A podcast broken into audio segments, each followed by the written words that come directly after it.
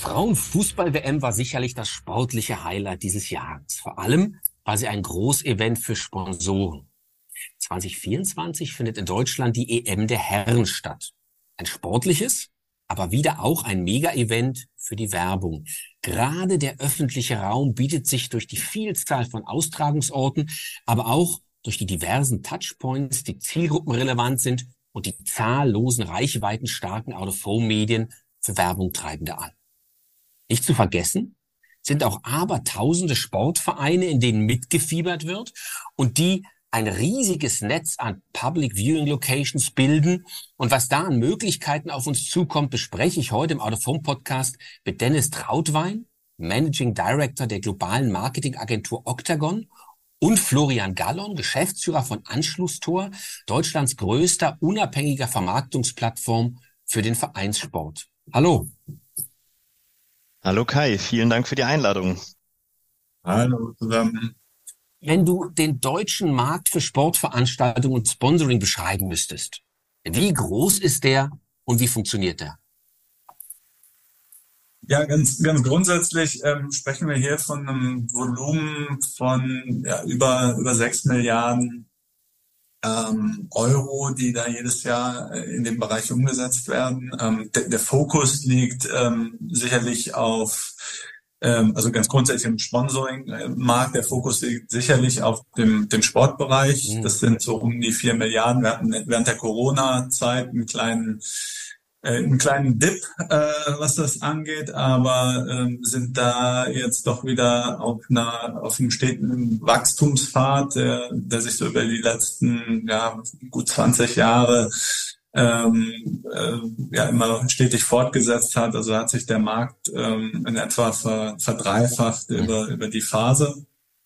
Ähm, ganz grundsätzlich, wie, wie funktioniert er? Ähm, Im Prinzip geht es bei Sponsoring ja um um einen Austausch äh, von, ähm, ja, von, von Leistungen, die ähm, Sponsoren bieten, ähm, bieten Geld und bekommen im, im Gegenzug dafür dann äh, Assoziationsrechte mit der Plattform, ähm, also mit dem Partner schlussendlich ähm, und haben die Möglichkeit, über diese Plattform dann ihre Geschichten, die in Verbindung mit der Plattform stehen, ähm, auf eine äh, emotionale Weise zu erzählen. Und welche Rolle spielen solche Mega-Events wie die Frauen-WM oder die Herren-EM nächstes Jahr?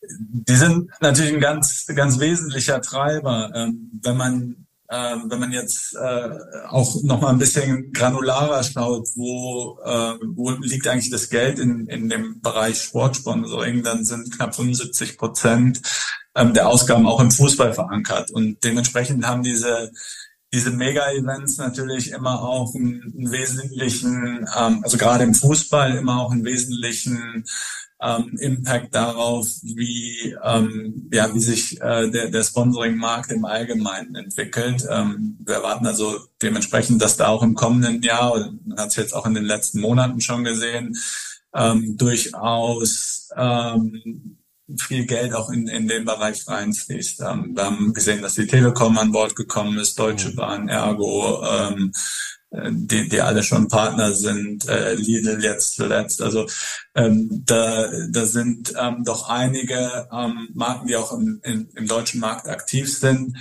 die, ähm, die hinter die ähm, Euro oder die sich äh, ja hinter den Zug spannen und ähm, die Möglichkeiten, die die Euro ähm, jetzt im kommenden Jahr bietet, genauso wie es bei, bei einer Fußball-WM in diesem Jahr war, ähm, bei den Frauen, die sich äh, dieser Möglichkeit bewusst sind und die mhm. das auch für sich nutzen wollen. Bitburger hat, glaube ich, jetzt vor zwei, drei Tagen das Announcement gemacht. Also da ist, ist durchaus Bewegung auch im, im deutschen Sponsoring-Markt. Und, ähm, und die, die Großveranstaltungen sind immer ein wesentlicher Treiber auch. Mhm. Florian, ihr seid spezialisiert auf unter anderem auf Autophonwerbung im Umfeld von Vereinen und Sportstätten. Wie relevant sind denn solche Mega-Veranstaltungen wie zum Beispiel eine Fußball-EM nächstes Jahr für euch? Ja, auch wenn wir keine direkte Verbindung zur Euro oder zur UEFA haben, ist die Fußball-EM in Deutschland natürlich auch sehr relevant für uns. Denn in unseren Partnervereinen, und hier reden wir von Amateurfußballvereinen von der sechsten Liga abwärts bis zur Kreisliga, verbindet die Mitglieder die Leidenschaft Fußball. Ne? Und wenn nicht selbst gekickt wird, wird zusammen Fußball geschaut. Regelmäßig, wenn die Bundesliga spielt. Aber wenn es ein Großereignis gibt, wird der große Grill aufgebaut. Da wird das gemeinsame Vereinsführing im, im Vereinsheim im ganzen Ort beworben und dann sind die Vereinsheime auch bis auf den letzten Platz gefüllt. Und für uns als Vermarkter ist es natürlich ein No-Brainer, dass wir diesen Touchpoint mit dieser fußballbegeisterten Zielgruppe unseren Kunden besonders anbieten. Ne? Und mhm. die Marken finden die Vereine super interessant, weil sie bei uns eben 100 Prozent exklusiv sind. Ne? Da sind keine anderen großen Brands vor Ort, weil sie durch die Bündelung von vielen Vereinen eine relevante Reichweite erhalten und weil sie neben ihrer Mediakampagne, die natürlich die eigenen äh, mit der sie die eigenen Kommunikationsziele erreichen können, eben auch die Sportvereine fördern können. Stichwort Purpose und Performance finde ich ein super wichtiges Thema, weil es sind ja auch ein, ähm, Einnahmen für die Vereine, die da generiert werden. Jetzt haben Sportvereine ja eine relativ richtige gesellschaftliche Relevanz. Sind ein Motor für Bewegung von Jugendlichen und Erwachsenen in so einer Gesellschaft, die immer träger wird. Wie wichtig ist denn das, was da an Sponsoring-Geldern auf die Vereine zukommt? Ja, also generell sind die Sportvereine natürlich auf diese Werbeeinnahmen angewiesen. Ne? Deshalb bieten wir den Vereinen unsere Leistung auch als Zusatzeinnahmen an. Jeder Verein hat natürlich erstmal seine eigenen lokalen Sponsoren, ne? den Metzger um die Ecke, den Bäcker um die Ecke und das sind mhm. langjährige Sponsoren. Ähm, wir sind aber auch hier der langjährige Partner, der kurzfristige Mediakampagnen vermittelt, ne? Von großen Brands. Ähm, hier reden wir von Kampagnen von vier Wochen, von acht Wochen, an zwölf Wochen. An die, an diese Gelder würden die Vereine ohne uns eben nicht ähm, rankommen und die Vereine sind hierfür sehr dankbar. Und ähm, die Zielgruppe, muss ich auch ähm, sagen, die ist, ähm, die hat hier eine sehr hohe Wertschätzung den Werbetreibenden gegenüber, wenn beispielsweise ein Rewe nicht nur bei den Profis wirbt, sondern eben auch bei den Amateuren. Mhm. Dennis, wie siehst du die Wirkung und Reichweite von Mega-Events wie der EM generell? Wir reden jetzt erstmal noch generell über die Frage, macht es Sinn, in Sportumfeldern zu werben? Und du wirst natürlich sagen, ja klar, logisch, oder?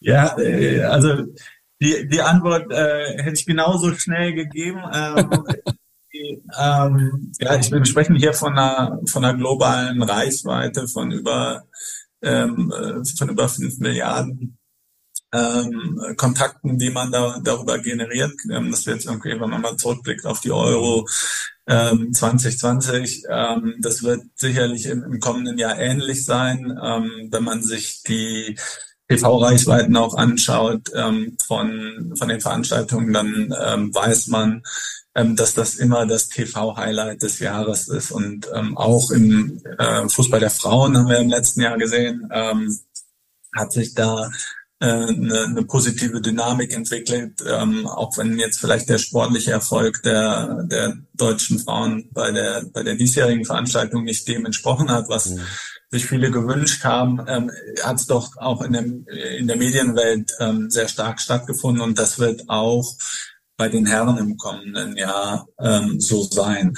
Ähm, es ist sicherlich so, ähm, wenn man jetzt über die, ähm, die Wirkung ähm, spricht, ähm, dann wird das natürlich auch viel getragen von, ähm, ich habe es gerade ähm, angedeutet, auch vom sportlichen Erfolg. Da mhm. hinkt ähm, unsere, unsere Nationalmannschaft ja leider ein bisschen hinterher ähm, aktuell. Ähm, das beeinflusst das äh, mit Sicherheit. Ähm, wir haben aber, ähm, wenn wir es beispielsweise vergleichen mit der Fußball-Weltmeisterschaft im vergangenen Jahr, ähm, jetzt für so eine Heim-Europameisterschaft ähm, doch eine, eine deutlich stärkere positive ähm, Vorbelastung, sage ich mal.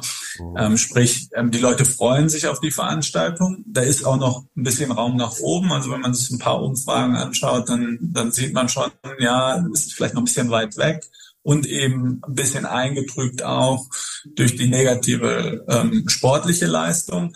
aber ähm, es ist im Verhältnis jetzt zur, zur WM im vergangenen Jahr, die sicherlich auch durch, ähm, durch politische ähm, Einflüsse, durch den Austragungsort und so weiter ähm, ein bisschen negativ vorbelastet ist. Das ist bei einer Heim-EM ganz anders und wir erinnern uns wahrscheinlich alle gerne an 2006 ähm, zurück und die Begeisterung, die da ähm, ja, äh, die, die Welle der Begeisterung, die da durch Deutschland geschwappt ist ähm, mhm. in, in, während der Weltmeisterschaft. Das ist, glaube ich, ein ganz wichtiges äh, Thema, weil die Leute waren ja, ich war in Berlin damals, Himmel und Menschen waren irgendwie unterwegs ähm, im, im Stadtzentrum und sonst wo. Welche Rolle spielt ein Out of Home als Medium für die Sportveranstaltung bei solchen Ereignissen, die hier in Deutschland stattfinden? Ja, eine, eine ganz wesentliche Rolle, ähm, glaube ich. Also die ähm, Out of Home ist ja eine der ähm, ja, äh, der Werbeplattformen, die, ähm, die auch am, am deutlichsten wahrgenommen werden von Konsumenten und, und das finde ich auch mal interessant, die als nicht störend empfunden werden. Ja, also ähm, wenn man irgendwie über Online-Banner spricht, die, die aufpoppen, dann äh, ist die ist die Wahrnehmung des Konsumenten dahingehend ja schon ähm, eher, äh, eher negativ oder äh, die finden das einfach als störend, wohingegen wir, äh, wenn wir über Out of Home sprechen, ähm, schon auch äh, über Werbung sprich, sprechen, die dann wirklich ähm, hängen bleibt oftmals. Und ähm, die natürlich auch den, äh, den Werbetreibenden die Möglichkeit gibt, im Kontext, ähm, in einem ohnehin emotional aufgeladenen Kontext, ähm, nochmal ganz klare ähm, Akzente ähm, über, über den Sport, über den Fußball zu setzen. Mhm. Über das Thema Emotionalisieren würde ich gleich noch mit euch beiden reden. Ich habe eine Frage, weil es gibt ja bei der UEFA hm, und an entsprechenden Veranstaltungen der UEFA immer so bestimmte Regeln. Es gibt die Host Cities, also da, wo die, wo die Spiele stattfinden. Das sind ja ganze Menge. Da dominieren aber normalerweise doch die Partner der UEFA, wenn ich so richtig im Kopf habe. Siehst du abseits dessen noch verfügbares kommerzielles Out-of-Home-Inventory?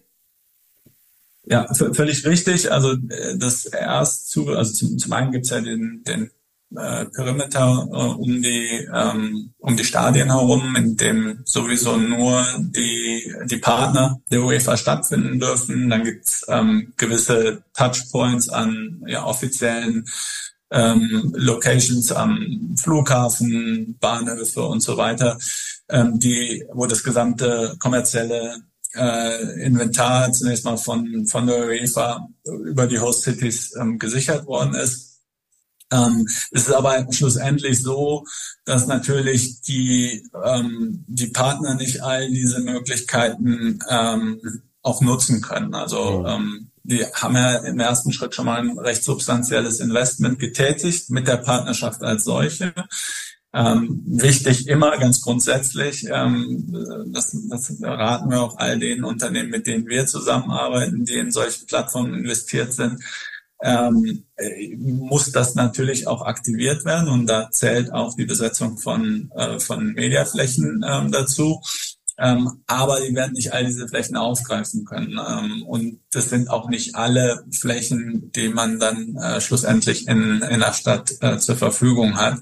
Also die werden sie nicht auf, alle aufkaufen können, weil es einfach zu teuer ist. Und okay, dementsprechend genau. bieten sich da doch auch immer ganz gute Gelegenheiten, sich taktisch noch zu platzieren für, für Nicht-Sponsoren. Das wollte ich fragen. Du würdest also Werbung treibende, die jetzt kein Partner der EM sind, durchaus raten, in der Zeit auch Autophon Präsenz zu zeigen. Auf jeden Fall ähm, eine, eine, eine gute Gelegenheit, wie gesagt, in einem emotionalisierten Umfeld ähm, die, die eigenen Geschichten auch zu erzählen. Das sind natürlich dann andere, die nicht unbedingt oder die sich nicht mit der mit der Fußball-Europameisterschaft direkt assoziieren können, aber ich glaube, mit cleverem äh, Storytelling auch über solche ähm, Out-of-Home-Flächen ähm, kann man schon auch ähm, die Aufmerksamkeit der äh, jeweiligen Zielgruppe ganz gut gewinnen. Hm. Florian, wie sieht denn das im Sportvermarktungsbereich mit der Digitalisierung eigentlich aus? Also Werbeträger jetzt im Umfeldern zum Beispiel von irgendwelchen Vereinen. Ist das ein Thema oder ist es im, im Prinzip im Moment ein Plakat, ein Banner oder ein anderes Thema, statisches? Ja, also Digital Out of Home ist bei uns immer wieder Thema, ehrlicherweise. Aber ähm, ehrlicherweise haben wir hier auch noch keinen Weg für uns gefunden, mit dem wir 100 Prozent happy sind. Ne? Mhm. Ähm, also wir bewegen uns hier noch ähm, im, im analogen Bereich, wenn ich an das äh, an den Sportplatz denke, an das Vereinsheim ähm, mhm. und die und die Umkleidekabine. Ähm, deswegen bieten wir ähm, das aktuell noch nicht an, was Digital Own Digital Autoform angeht. Wir können unseren Kunden aber eben andere digitale Medien ähm, anbieten, wie beispielsweise die offiziellen Insta- oder Facebook-Accounts der, der Amateurvereine oder die Vereinswebseiten. Ähm, das wird eben auch nachgefragt. Und über Insta und Facebook ähm, ja, verlosen wir beispielsweise aktuell auch Tickets für Lieferando in der UEFA Champions League oder suchen Balltragekinder für Ergo im DFB-Pokal. Ähm, hier kann man eben die Sportvereine als, als Mikroinfluencer ähm, nutzen und eben auch gezielt in den jeweiligen Spielorten targeten, ähm, so wie es dann auch bei der ähm, ja, Euro dementsprechend sein wird. Online und Social Media ist ja ein wichtiges Thema für solche Kampagnen. Ist denn eigentlich Out of Home das Leitmedium oder ist es Online und Social? Ja, das ist natürlich jetzt eine kleine Punkfrage von dir. das, das, das Leitmedium hängt natürlich auch von der Budgetverteilung, ne, von der Budgethöhe ab. Mhm. Ähm, aber äh, du hast recht, bei uns ist es tatsächlich in der Regel so, dass wir mit Out of Home für eine hohe Awareness in der Zielgruppe sorgen, ne? mit Mehrfachkontakten am Sportplatz, Dienstag, Donnerstag Training, am Wochenende Spiel, mit einer intensiven Ansprache in der Umkleidekabine, die sonst werbefrei ist. Mhm. Aber der Impact ist kurzfristig nicht gut messbar. Und deswegen oftmals online. Deswegen haben wir unter anderem eigene digitale Vereinsprodukte kreiert, um die Mitglieder mehrfach ansprechen zu können und dies auch messbar verfolgen zu können. Mhm. Also ja, bei uns ist Out of Home oftmals das Leitmedium. Ja. Mhm. Dennis hat gerade eben schon den Begriff schon in den Ring geworfen, Emotion. Emotion ist ja für die Wirkung von Sportwerbung ein wesentliches Thema kann man sagen, dass gerade während solcher Events, die so ein Megathema haben, wie zum Beispiel der EM, Kommunikation von passenden, zielgruppenaffinen Marken und Produkten besonders viel Sinn machen? Ja, ich denke, dass Marken von den Emotionen einer Sportart oder eines Events besonders profitieren können. Ne? Aber wenn es ehrlich gemeint ist und auch durchdacht ist, ne? Mhm. und wenn ich mich als Marke auf Augenhöhe mit der Zielgruppe bewege, und mit der Zielgruppe auseinandersetze, habe ich gute Chancen, Awareness und Sympathie für meine Produkte zu gewinnen. Ne? Beispiel, uns er erreichen wöchentlich hunderte von Belegbildern der Vereine, ne, von verschiedenen Mediakampagnen, Marketingkampagnen, Recruitingkampagnen etc. Und diese Bilder geben oftmals eine Tendenz, wie gut die Kampagne in der Zielgruppe auch wahrgenommen wird. Ne? Wie mhm. nah ist der Kunde an der Zielgruppe dran, ne? von den Texten, von der Kreation her? Fühlt sich die Zielgruppe abgeholt, auch emotional? Ne? Und das ist entscheidend und ja, ähm, davon können die Marken auf jeden Fall ähm, stark profitieren. Mhm. Dennis Emotion hat wahnsinnig viel mit Kreation von Werbemitteln, also mit Plakaten, Spots, Anzeigen und so weiter zu tun. Gibt es, wenn du jetzt gefragt wirst von deinen Kunden, gibt es für Werbung treibenden Königsweg? Wie dringe ich maximal zu so einer emotionalisierten ähm, Zielgruppe durch? Ich glaube, ich, ich hätte es kaum schöner sagen können, als der äh, Florian das gerade getan hat, ähm, wenn man wenn man darüber spricht, dass man ja auch, dass man authentisch äh, kommunizieren muss. Und für uns steht immer im Fokus, ähm, dass man seine eigene Shared Story ähm, mit der Plattform identifiziert. Also wenn man sich jetzt im Fußballbereich ähm, äh, um, herumtreibt, dann ist es wichtig, dass man aus, aus Markensicht und auf die eigene Zielgruppe ge, gemünzt eben genau diese Shared Story entwickelt, die man dann auch glaubhaft und ähm, über, über alle Facetten hinweg in, in den Markt ähm, trägt. Wenn man das, ähm, wenn man das macht, dann wird man am Ende auch erfolgreich sein, weil ganz grundsätzlich ist es so, dass ähm, Sportfans ähm, einfach auch eine höhere Aufmerksamkeit ähm, für ähm, für Werbung, für Werbetreibende haben und speziell dann in solchen, ähm, ja, in solchen hoch äh, emotionalen, in so einem hochemotionalen Kontext. Mhm. Florian, fällt dir eine Lieblingskampagne ein, die das kreativ besonders gut umsetzt, was der Dennis gerade erzählt hat? Ähm, ja, also wenn ich jetzt an, an, an unsere Bubble denke, Lieblingskampagne, dann ähm, ja, kann ich von einer Kampagne ähm, erzählen, die wir mal für, für Adidas umgesetzt haben. Und wir haben Kunde, Agentur und wir gemeinsam ein, ein, ein komplett neues Werbemittel entworfen. Ne? Das mhm. war eine, eine, eine Taktikfolie in der in der Umkleidekabine. Ne? ihr müsst ihr müsst ihr euch vorstellen, Türinnenseite in der Umkleidekabine, ne? in einem Vereinsheim, wo der wo der Coach seine emotionale Ansprache an das Team hält und in der Mitte des Werbemittels ein beschreibbares Spielfeld, ne, wo, wo wir auch immer Stifte mitgeliefert haben und Schwämme, ähm, also mehrmals beschreibbar, also ein echter Mehrwert einfach für die für die Coaches und und für die Teams, ne, und als Rahmen natürlich, ne, Adidas Layout mhm. mit dem neuen Schuh, Ne, der Schuh ist immer im Mittelpunkt und das war natürlich auch noch so ein Highlight mit den Markenbotschaftern, mit Messi, mit Pogba, mit Suarez, ne? also absolute drei Weltstars zu Gast in der Kreisliga.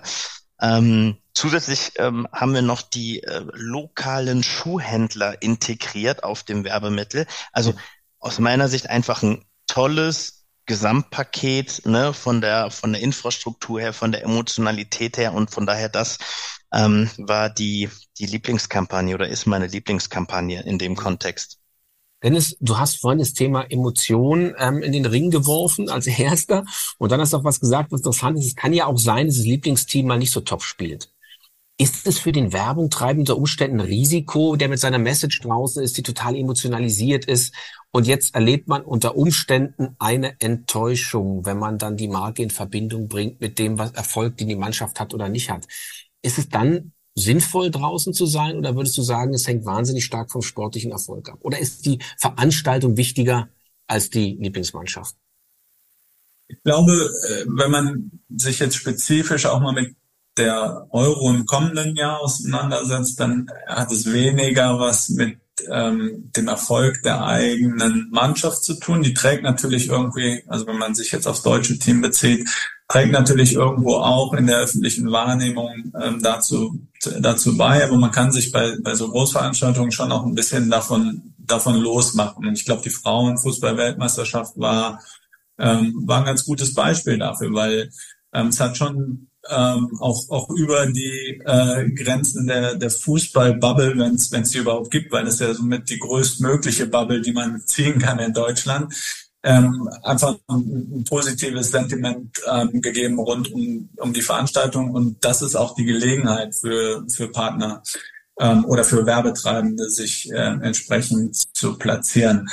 Ähm, wenn man sich jetzt natürlich nur auf ein Team konzentriert. Also wenn man jetzt beispielsweise eine Partnerschaft mit dem DFB hat oder mit einer anderen äh, Nationalmannschaft und da ganz akzentuiert kommuniziert, dann besteht die Gefahr schon auch, dass dass das dann ja einfach nicht so ähm, positiv durchschlägt, wie man wie man das vielleicht sonst ähm, äh, haben würde. Aber viele, die sich nicht assoziieren mit einer bestimmten Plattform, also der, der dem Event oder einer Mannschaft, kommunizieren ja ganz ähm, ganz neutral in, äh, in einem emotionalen Umfeld, vielleicht mit einer emotionalen Botschaft, die, ähm, die jetzt äh, auf den Fußball bezogen ist, aber nicht auf eine spezifische ähm, Partnerschaft. Und ich glaube, da kann man sich ganz gut freimachen, auch von diesen Sorgen und Zwängen. Mhm. Florian, ich nehme mal an, also 2024 nehme ich aus dem Gespräch mit, wird ein Top-Vermarktungsjahr für euch werden. Top, weil die Veranstaltung einfach dominant ist, weil es ein Riesenthema sein wird, was in Deutschland passiert. Was wird denn dein ganz persönliches Highlight sein nächstes Jahr? Ja, äh, Dennis, ihr beide habt es habt es schon äh, angesprochen. Ne? Ähm, natürlich denkt man auch an 2006 zurück. Da kann ich mich auch noch gut ähm, Erinnerung, erinnern. Die, die Stimmung damals, ne? der ganze Sommer war äh, einmalig, die Welt zu Gast bei Freunden. Und das hat der Gesellschaft, dem, dem Fußball und auch dem, dem Amateurfußball einen echten, echten Push gegeben. Ne? Und in den kleinen Amateurvereinen spielen die Weltmeister von morgen oder die Europameister. Sie wissen es nur noch nicht. Und man muss sie, man muss sie gut trainieren. Ne? Und ähm, diesen Push, diesen Schwung für den Fußball, für den Breitensport allgemein, wünsche ich mir. Ähm, die Vereine bilden tolle Menschen aus. Das sind äh, echte äh, Teamplayer auf und neben dem Platz und äh, die kann unsere Gesellschaft, glaube ich, gut gebrauchen und ähm, ja, ähm, dass alles ähm, reibungslos und positiv ähm, abläuft, das wünsche ich mir. Und ja, äh, was die was die Vermarktung angeht, ähm, klar, das wird natürlich ähm, das wird, wird natürlich allgemein ein, ein Highlight werden bei uns, das ist klar. Mhm. Dennis, dein persönliches Highlight nächstes Jahr? Ähm, ja, es gibt, es gibt ja zwei, äh, zwei Großveranstaltungen im nächsten Jahr, die, ähm, die durch die Region ziehen, sage ich jetzt mal. Wir haben mhm. beim Perm Olympia ähm, in, in Frankreich, also in, in unmittelbarer Nachbarschaft ähm, und die Euro. Also es ist schon ein, ein wirkliches Sport-Superjahr für, ähm, äh, für, den, für den europäischen ähm, Sport. Und ähm, was ich mir ähm, erhoffe, sind ähm, zwei, zwei wunderschöne Veranstaltungen. Ähm, zum einen ähm, jetzt speziell für, für Deutschland ähm, hoffe ich, dass das nochmal so ein positives Signal äh, sendet. Ähm, Florian, du hast angesprochen, die, ähm, die, die Wirkung auf den, auf den Breitensport ist, ist super wichtig, aber auch die Wirkung darauf zu sagen, hey, es macht auch Spaß und es kann auch schön sein, solche Veranstaltungen ähm, im Land zu haben. Und jedes Mal, wenn man das macht, dann erinnert man sich daran und denkt so, ah, das ist eigentlich ganz cool, weil mein, mein persönlicher Traum ähm, sind immer noch Olympische Spiele irgendwann in Deutschland und ich hoffe, dass das den, den, äh, das richtige Signal sendet im nächsten Jahr und dass wir uns dann in den nächsten ja, 10 bis 15 Jahren vielleicht auch ähm, zu äh, so einer Veranstaltung nochmal hier zusammen äh, äh, treffen können. Super Perspektive fürs Daumen drücken. Ganz herzlichen Dank euch beiden, Dennis Trautwein von Octagon und Florian Gallon von Anschlusstor im Out of Home Podcast.